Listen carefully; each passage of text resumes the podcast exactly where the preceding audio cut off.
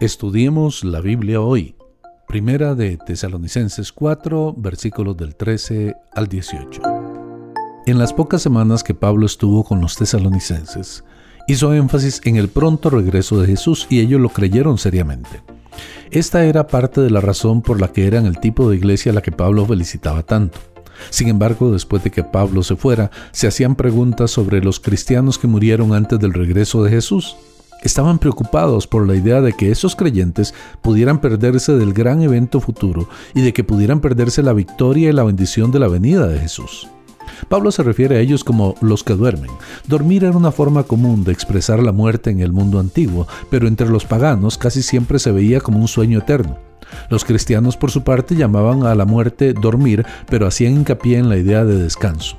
Los primeros cristianos comenzaron a llamar a sus lugares de entierro cementerios, lo que significa dormitorios o lugares para dormir.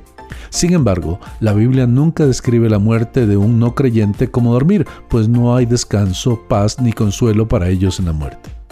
Tenemos más que una anhelante esperanza de resurrección. En la resurrección de Jesús tenemos un maravilloso ejemplo de esto y una promesa propia. Para los cristianos tesalonicenses, sus preocupadas mentes recibieron respuesta con la afirmación de traerá Dios con Jesús a los que durmieron en él. Es mejor entender las palabras como que significan que Jesús traerá con él a los fieles que partieron con él cuando regrese. Pablo dice que Creemos que Jesús murió y resucitó. Esta era la confiada creencia del apóstol Pablo y los primeros creyentes. Ciertamente viviremos porque Jesús vive y nuestra unión con Él es más fuerte que la muerte. Por eso es que no nos entristecemos como aquellos que no tienen esperanza y la razón por la que tenemos más que un deseo anhelante.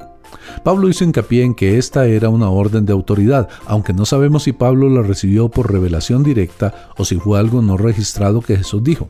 De una forma o de otra, esto viene de Jesús y no se originó con Pablo. Él quería que los tesalonicenses supieran que los que durmieron o cristianos que murieron antes del regreso de Jesús no estarán en desventaja. Los que vivimos, que habremos quedado hasta la venida del Señor, no precederemos a los que durmieron. Dios les permitirá a los que durmieron compartir la gloria de la venida del Señor. Cuando Jesús regrese, lo hará personalmente.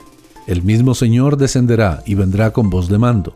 La palabra del griego antiguo para voz de mando es la misma palabra usada para las órdenes que el capitán de una nave les da a sus remeros o el comandante a sus soldados. Siempre está el toque de autoridad y la nota de urgencia. Aparentemente habrá algún tipo de señal audible que anuncie este increíble evento. Podría ser que las tres descripciones, voz de mando, voz de arcángel y trompeta, se refieran al mismo sonido o puede haber tres sonidos distintos. El rapto no será silencioso ni secreto, aunque la mayoría de las personas tal vez no entiendan el sonido ni su significado. El punto de Pablo para los tesalonicenses es claro. Los muertos en Cristo no serán dejados fuera ni del regreso de Jesús ni de la resurrección. De hecho, ellos lo experimentarán primero. Los vivos que hayan permanecido hasta el regreso de Jesús serán arrebatados para encontrarse con Jesús en el aire, juntos con los muertos en Jesús que hayan sido resucitados. Este pasaje es la base para la doctrina del rapto del Nuevo Testamento, el arrebatamiento de los creyentes para estar con Jesús.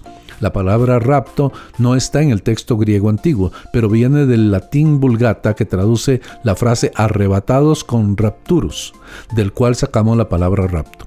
El claro lenguaje de Pablo no deja duda acerca de la certeza de este evento, y así estaremos siempre con el Señor. La manera en que Jesús nos reunirá con Él es impresionante.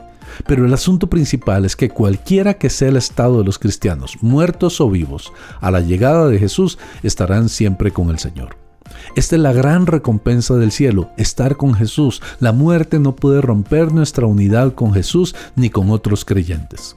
Finalmente, la verdad del regreso de Jesús por su pueblo y la eterna unión de Jesús y su pueblo debe ser una fuente de aliento para los cristianos. Esta declaración final de Pablo solo tiene sentido si el arrebatamiento de los versículos anteriores libra a los cristianos de un peligro inminente. Si el arrebatamiento solo trae a la humanidad ante Dios para juicio, hay poco aliento en estas palabras. Espero que este tiempo sea de bendición para su vida. Soy el pastor Carlos Umaña.